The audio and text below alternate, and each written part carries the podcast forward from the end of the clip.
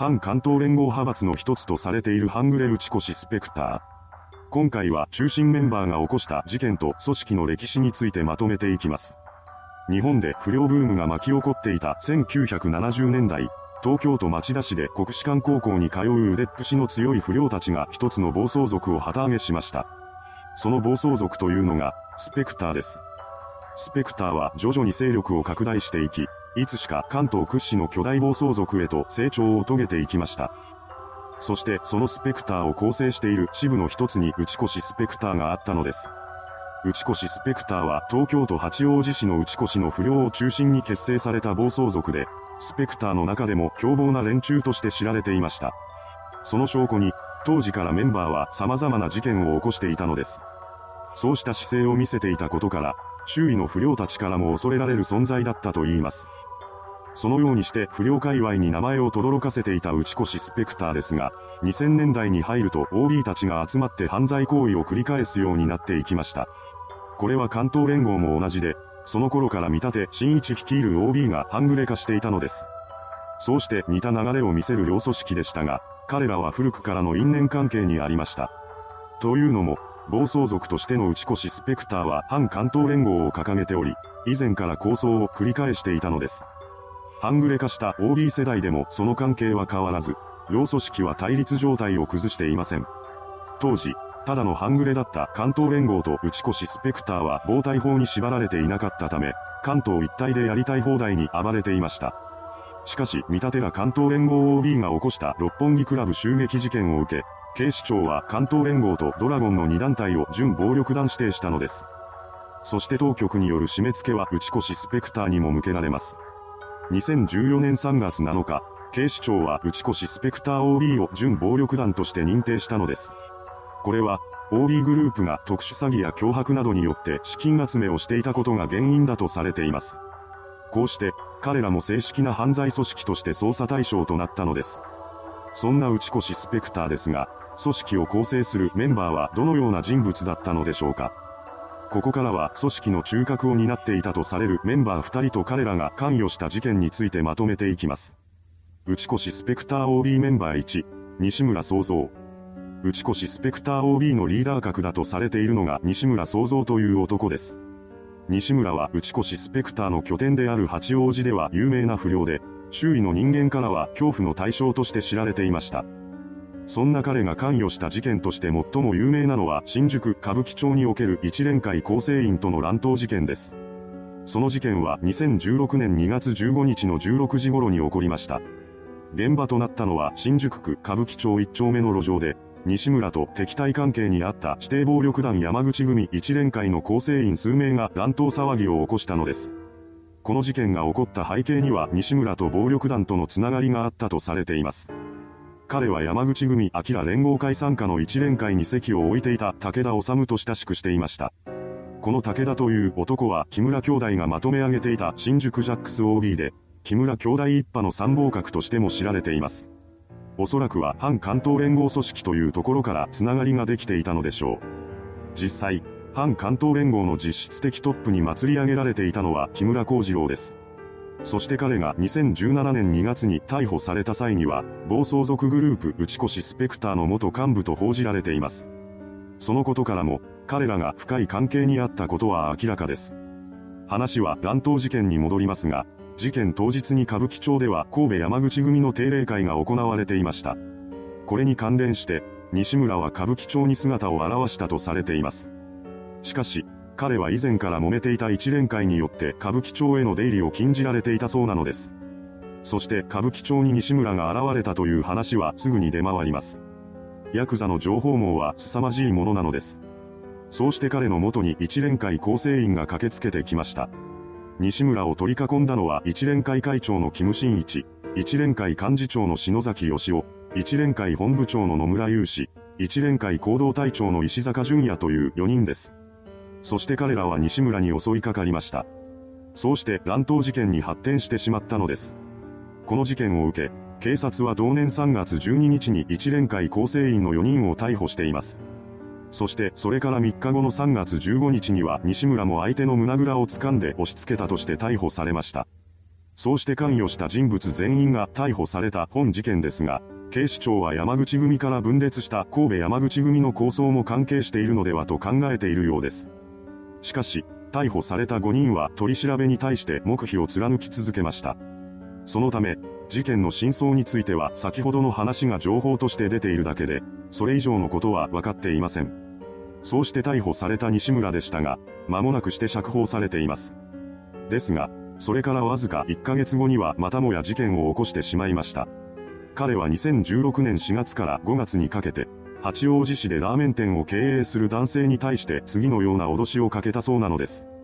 八王子は俺の島だからケツ持ち代で3万円払えよ。払えないなら店を潰せ。お前をやるのなんて簡単なんだよ。この脅迫を受けた男性は警察に被害を申告します。そして乱闘事件の逮捕から3ヶ月後の2016年6月、西村は恐喝未遂容疑で逮捕されました。そのようにして立て続けに逮捕された彼ですが、その後の情報はありません。恐喝未遂ということで未遂にとどまっていますし、要求していた金額も3万円と少額です。おそらくは不起訴となり、釈放されていることでしょう。仮に起訴されていたとしても執行猶予付きの判決が下され、刑務所に入っていないものだと思われます。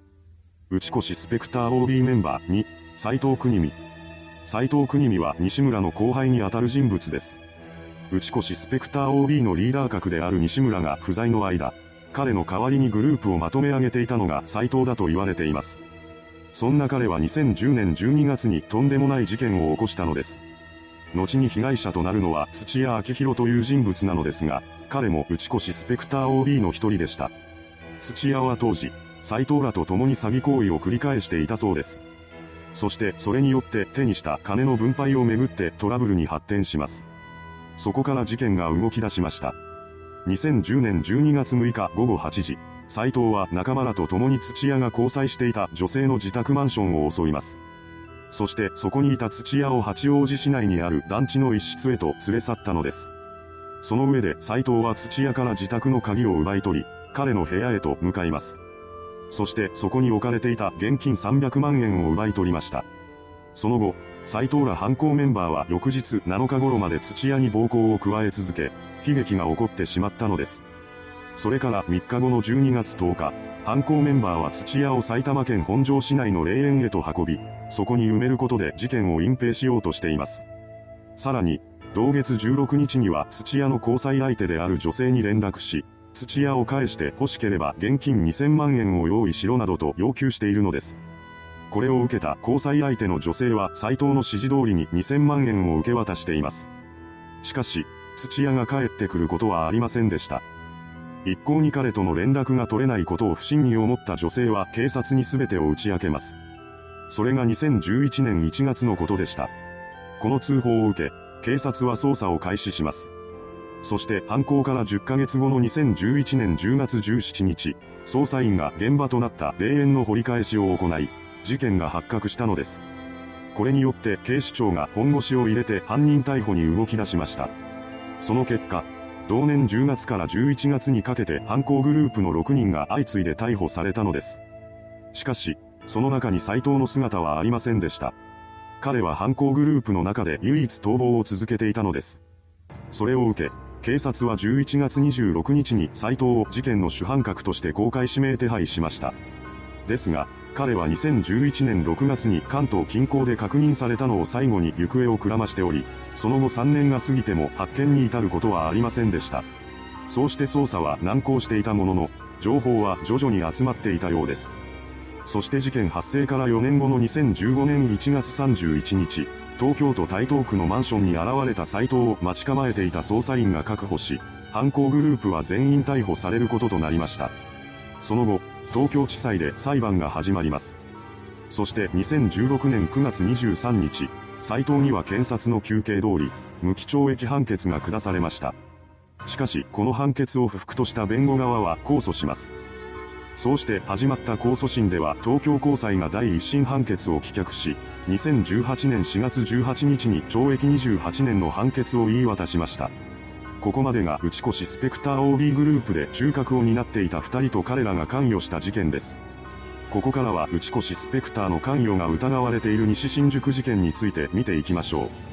西新宿事件とは2008年3月に発生した事件で、関東連合の後見人として知られていた金村隆弘が何者かに襲われたという内容です。そしてこの事件に内越スペクター OB が関与しているとの話が囁かれています。この話の出所は一つのブログでした。そのブログを書いているのが工藤昭夫という筆名でも知られる関東連合 OB の柴田大輔なのですが、彼はブログ内で斎藤国見の逮捕を話題に出しながら次のような文を記しています。ようやく実行犯の一味とおぼしきものがパクられたのだが、犯人が口を閉ざしているとはいえ、事件自体にほとんど触れないのは不自然さを感じる。こうした文章から、斎藤イコール、実行犯の一味とおぼしきものという認識が広まり、事件の裏には内越しスペクター OB がいたのではないかとされているのです。その他にも、事件の被害者である金村が反関東連合組織のトップである木村兄弟と揉めていた事実があります。そうして情報があることからも、事件に内越しスペクター OB が関与しているという見方が強まっているようです。しかし、なおも西新宿事件は未解決のままであり、その真相は闇に包まれています。ここまで見てきただけでも複数の事件を起こしている内越スペクター関係者ですが、これも氷山の一角に過ぎません。この他にも数々の犯行が確認されていますし、表に出てきていない事件もあることでしょう。ただし、現在は準暴力団に認定されたこともあり、組織的な目立った動きはほとんど見られなくなりました。そのことからも、2021年1月現在では事実上の壊滅状態にあると見られています。とはいえ、リーダー格の西村が服役中などといった情報はないままです。そうしたことを鑑みると、現在もどこかで活動は続いているのかもしれません。いかがでしたでしょうか？反関東連合として知られる半グレ打ち越しスペクター。その凶暴性は計り知れません。それではご視聴ありがとうございました。